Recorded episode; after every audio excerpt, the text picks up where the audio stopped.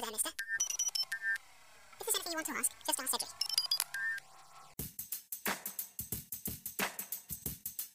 Na última cápsula, eu e Franklin falamos sobre os livros que marcaram o nosso 2020. Na cápsula de hoje, destacaremos as séries que nos acompanharam nesses últimos 365 dias. Essa é para você, como a gente, maratonista de sofá. No ano do distanciamento social, nós passamos mais tempo do que nunca pulando de uma tela para outra. Do celular para o desktop, do desktop para a TV, da TV para o iPad, do iPad para o celular e assim por diante. Em 2020, a Disney fincou de vez os pés no streaming, a Globoplay vem crescendo, enquanto Amazon, Apple, HBO, Hulu e Netflix disputam uma guerra pela nossa atenção com uma oferta surreal de lançamentos. A gente vai falar aqui das 10 séries que mais nos marcaram em 2020. E para essa seleção diferente da seleção de livros, nós priorizamos apenas os lançamentos desse ano. Vamos nessa? Eu sou a Carol Soares. E eu sou o Franklin Costa. E essa é a Cápsula, conteúdo para mentes inquietas em busca de inspiração.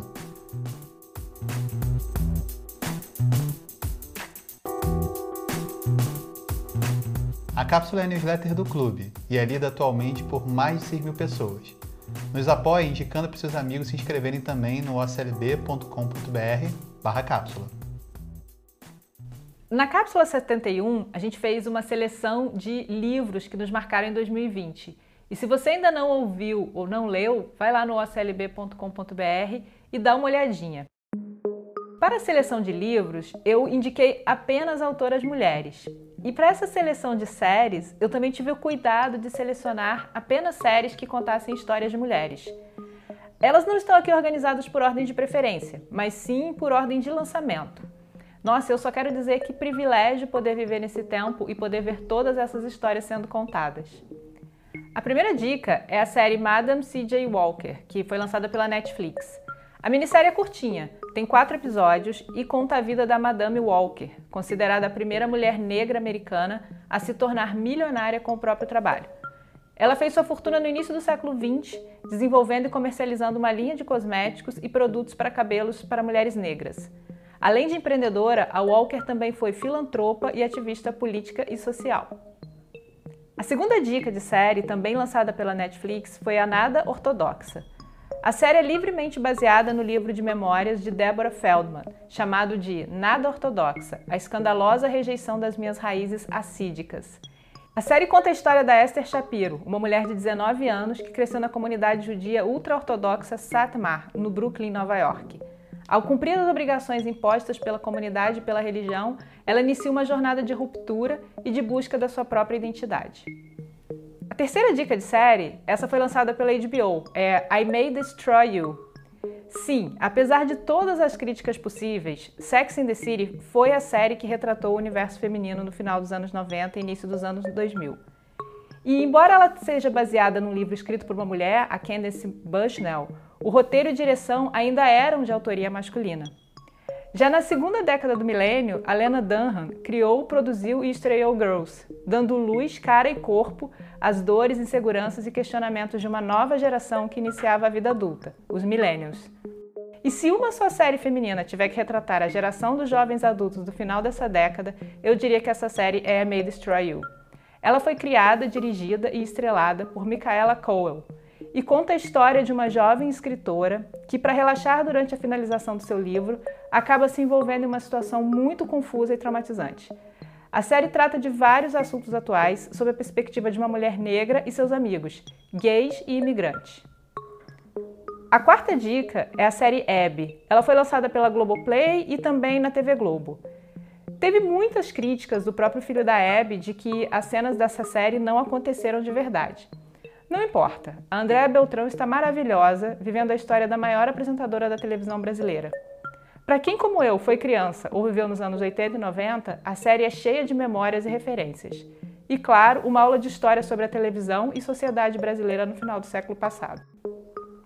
Por fim, a quinta dica é a série do ano, O Gambito da Rainha, também na Netflix. O Gambito da Rainha já se tornou a série mais assistida da história da Netflix. Ao longo de sete episódios, acompanhamos a vida e evolução de Elizabeth Harmon, uma jovem órfã que se torna uma prodígio do xadrez nos anos 50. No contexto do xadrez, gambito refere-se a uma estratégia em que se sacrifica uma de suas peças para conseguir vantagem posterior no jogo. A direção de arte da série é maravilhosa, o figurino idem. E aquela série que tem início, meio e fim bem claros e definidos, sabe? Vai direto ao ponto, sem enrolação. Mas o que eu mais gostei, na verdade, foi como a protagonista é retratada. Houve muitas críticas sobre a série não falar sobre o sexismo do xadrez, mas por outro lado, focou em como a personagem lidava com seus vícios e traumas do passado. O Gambito da Rainha mostra que para ser heroína não precisa enfrentar todas as batalhas de uma única vez. Bom, agora vamos à minha lista. Alguma dessas aí eu tenho certeza que você vai curtir também. Minha primeira dica é o The New Pope.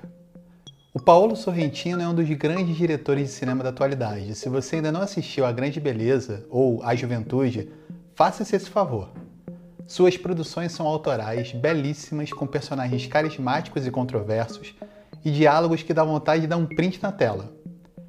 The New Pope, na verdade, é a segunda temporada de uma outra série chamada The Young Pope. Nela você vai encontrar o John Malkovich, que é um problemático e sensível papa que assume o Vaticano no vácuo deixado após o misterioso estado de suspensão do último papa, que é o tal Young Pope da primeira temporada, interpretado com maestria por Jude Law. Esse foi provavelmente o segundo seriado que eu mais curti nesse ano, logo atrás do Gambito da Rainha. Destaque para a abertura de cada episódio e a trilha sonora excepcional. Ah, o episódio com Marilyn Manson é demais. Segunda série, The Last Dance. Essa você encontra no Netflix. Michael Jordan não é apenas o maior jogador de basquete de todos os tempos. Ele é um ícone cultural. Sem ele, a Nike não seria Nike, a NBA não seria NBA e o Pernalonga nunca teria vencido o campeonato de basquetebol intergaláctico horas. The Last Dance é uma série daquelas para assistir domingo à noite. Ela é leve, rápida, te deixa para cima, te inspira e ensina lições valiosas sobre autenticidade, trabalho em equipe e a capacidade que todo mundo tem de reinventar-se. Tão bom quanto ler uma biografia, The Last Dance é uma aula sobre as dores e os desafios de quem busca ser melhor no mundo no que faz. E vai lá e chega lá. Minha terceira dica se chama Devs. Eu tenho uma teoria de que uma obra é boa na medida do tempo em que você fala sobre ela e a continua recomendando para mais pessoas. Nesse ano, me vi muitas vezes recomendando Devs para amigos. Então, nada mais justo do que encerrar o ano incluindo nessa lista aqui também, né? Essa é uma série obscura, ela é produzida pela Hulu, com uma pegada indie meio sci-fi, tipo Black Mirror e Além da Imaginação. Conta a história de uma engenheira de software que investiga a divisão secreta de desenvolvimento de seu empregador, uma empresa de tecnologia de ponta com sede no Vale do Silício. Para além da trama principal, seu final traz uma questão filosófica e contemporânea muito interessante. Vou adorar trocar uma ideia sobre ela com você depois, não vou contar não o final, pode deixar. 4. Lovecraft Country, da HBO. A HBO não costuma decepcionar. Se ano passado nos presenteou com Succession e Watchmen, minhas duas séries favoritas de 2019, o estúdio nesse ano veio com Lovecraft Country, uma adaptação surreal inspirada na obra do escritor de terror norte-americano H.P. Lovecraft. Lovecraft Country, que tem como produtores executivos Jordan Peele, de Us e Get Out, e J.J. Abrams, de Lost e Star Trek, conta a história de Atticus Black, que junto da sua amiga Letícia e seu tio George partem uma viagem pelas estradas dos Estados Unidos nos anos 50 em busca de seu pai desaparecido. Mais do que uma série de ação, ela escancara a pesada realidade de pessoas negras norte-americanas em ter que sobreviver a dois tipos de monstros: os ficcionais, vindos de uma outra dimensão, e os reais, a supremacia branca e racista ainda hoje em atividade em vários lugares do mundo. Curiosidade, o próprio H.P. Lovecraft fazia parte dela. Quinta e última dica: Bom Dia Verônica, no Netflix. Se você é fã de filmes de suspense ficou dias sem dormir direito depois de assistir Seven, Os Sete Pecados Capitais e O Silêncio dos Inocentes, então pode se preparar para Bom Dia Verônica. Essa é a melhor série brasileira no estilo thriller policial que lembro de já ter assistido. O enredo? Verônica Torres trabalha como escrivã na Delegacia de Homicídios de São Paulo. Após presenciar um suicídio, decide investigar por conta própria dois casos esquecidos envolvendo mulheres agredidas. Violenta, tensa e sufocante, essa série é um importantíssimo alerta contra a violência doméstica que muitas mulheres, especialmente no Brasil, vivem diariamente. Apesar de difíceis de engolir, assista no momento que você estiver com a cabeça bem tranquila. Ela prende a atenção com um ritmo e desfecho tão surpreendente quanto os filmes mencionados no início dessa dica. Como a gente acabou assistindo muito mais série do que cabia nessa lista, a gente vai fazer um rapidinho aqui para indicar para vocês mais algumas séries que nós curtimos esse ano. Agora vai no freestyle, né? Total. A primeira delas é Sex Education, que o Netflix lançou em 2020 a segunda temporada e é sobre as aventuras e descobertas sexuais de um grupo de amigos. É muito bacana e acho que a segunda temporada veio bem melhor ainda que a primeira, que já era muito boa, né? A minha dica na sequência vai ser uma série chamada I'm Not Okay With This, que também foi lançada nesse ano, a primeira temporada do Netflix. E é uma série também nesse universo adolescente. A gente adora ver essas séries aí para passar o tempo, ficar tranquilo. Infelizmente, essa série não teve a segunda temporada, ela foi cancelada por conta do Covid, mas vale muito a pena ver a primeira temporada e participar do baixo assinado para que ela volte. Tem uma outra série também na Netflix que soltou uma temporada nesse ano e que ela é genial, né? Ela já virou um ícone da cultura pop, que é o Rick and Morty, né?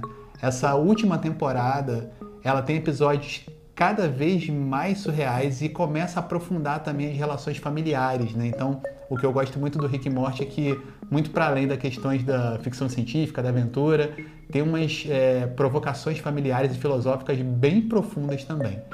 Teve também o Tiger King, o Rei dos Tigres, essa série surreal que é sobre um grupo de pessoas que criam tigres nos Estados Unidos e assim cada personagem é mais surreal que o outro, cada história é mais surreal que a outra. Quando você termina um episódio, você não está acreditando que você está vendo aquilo.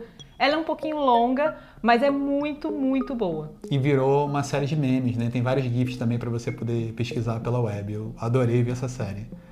Tem uma outra série, mas essa aqui já é da Amazon, chamada Tales from the Loop. Para quem gosta de Black Mirror, essa pegada de ficção científica, futurista, com uma estética maravilhosa, depois eu fui inclusive descobrir que essa série é inspirada numa série de quadros futuristas de um artista sueco. Então vale muito a pena acompanhar. Se chama Tales from the Loop. Como o Franklin falou, a gente adora assistir séries e filmes que retratam a vida de adolescentes. E a próxima dica é uma série que esse ano lançou a primeira temporada na Netflix chamada Eu Nunca, que é sobre as dores do crescimento de uma americana com ascendência indiana e a série é muito bonitinha. Aparentemente ela não tem nada assim de muito rico, mas quando você começa a ver, você entra no, no, no dia a dia desses adolescentes, das histórias, ela vai te prendendo e a gente nos vimos assistindo a série toda. Para você entender um pouquinho melhor a geração Z. Exatamente. Tem uma outra série que já está na quarta temporada, mas que ela é muito boa, eu recomendo muito, é Insecure, que passa na HBO. Ela já está na quarta temporada, como eu disse, é uma história já bem longa, então para quem gosta de maratonar, é ótimo, né? Porque você pega, você já tem bastante conteúdo. É sobre um grupo de amigas é, em Los Angeles, negras, e que trazem muito essas dores sobre viver a vida adulta, contas para pagar, relacionamentos. É uma série bem legal. E por fim, esse ano teve uma outra série também bem bacana, lançada pela Netflix, que é a primeira temporada, que foi Hollywood que conta a, a rotina e o dia a dia de atores em Hollywood, né, aspirantes a atores, e eles acabam se envolvendo ali em vários tipos de trabalho para poder é, ter condições de seguir com o sonho de se tornar ator em Hollywood. Eu acho que essa série aí é daquelas descobertas, assim, né? Ela é, entrou assim na, na, no Netflix e depois Saiu rapidinho, pouca gente comentou com ela, mas ela é muito boa, vale muito a pena Uma ver. Uma direção de arte bem legal, figurino bonito também, bem bonita essa série, né? Exatamente. Faltou só dizer uma coisa sobre trilha sonora, de Insecure, né? Essa série da HBO que você falou, também tem uma trilha sonora maravilhosa, fantástica. Maravilhosa, As primeiras temporadas a trilha sonora é incrível. Tá bom, então agora eu vou falar aqui minhas dicas e entre elas é, é, tem a High Score ou GDLK. Se você procurar no Netflix, a capa vai estar escrita assim GDLK, mas tem um nome chamado High Score também. Ela conta, é uma minissérie que em poucos episódios mostra a evolução da indústria dos videogames. Então, como 2020 foi o ano dos games, vale muito a pena vocês assistirem essa série para poder entender como essa indústria acabou chegando nesse patamar hoje em dia na cultura pop. Na sequência, eu indico uma outra série chamada The Val. Essa é uma minissérie da HBO, só tem uma temporada e é uma série documental. Ela é longa, eu acho que os episódios são arrastados, eu acho que ela poderia ser produzida pela metade do tempo que foi produzida.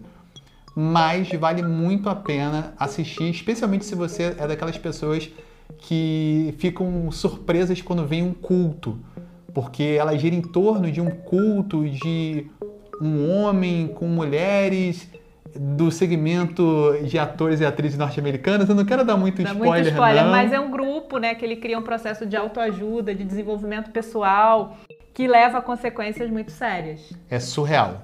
Vale a pena ver. Por falar em surreal, a minha última dica de hoje vai ser um, também uma minissérie documentário, né? Tipo, chamada Jeffrey Epstein, Filthy Rich. Essa história é o seguinte, o resumo é o que pode acontecer de pior né, na humanidade quando você tem dinheiro e poder.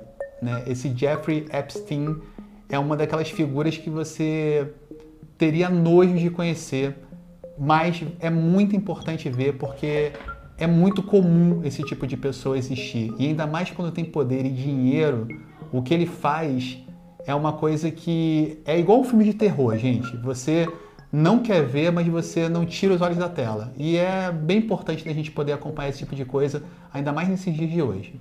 E por fim, a última dica, ela não entrou lá em cima, mas ela precisava entrar em algum momento, a série mais esperada do ano, a quarta temporada da The Crown, que veio belíssima contando a história da princesa Di, da princesa Lady Di, princesa Diana, com figurino incrível, maravilhoso. Todo mundo tá com raiva da família real agora, mas assim, como sempre, essa série desde a primeira temporada, se você ainda não assistiu, pode ir sem medo, é uma série impecável e aí a quarta temporada continuando essa história. Esqueceu só de falar do papel também super importante daquela atriz que arrebenta interpretando a ascensão e a queda da Margaret Thatcher, né, a primeira-ministra da Inglaterra, e que tem uma história fabulosa. Essa série, Carol e eu assistimos assim, segurando cada episódio para que não acabasse rápido, né?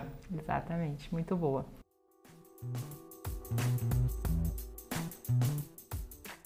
Bem, espero que você curta essas dicas aí. Você tem muita série para poder assistir, aproveitar os feriados aí do final do ano.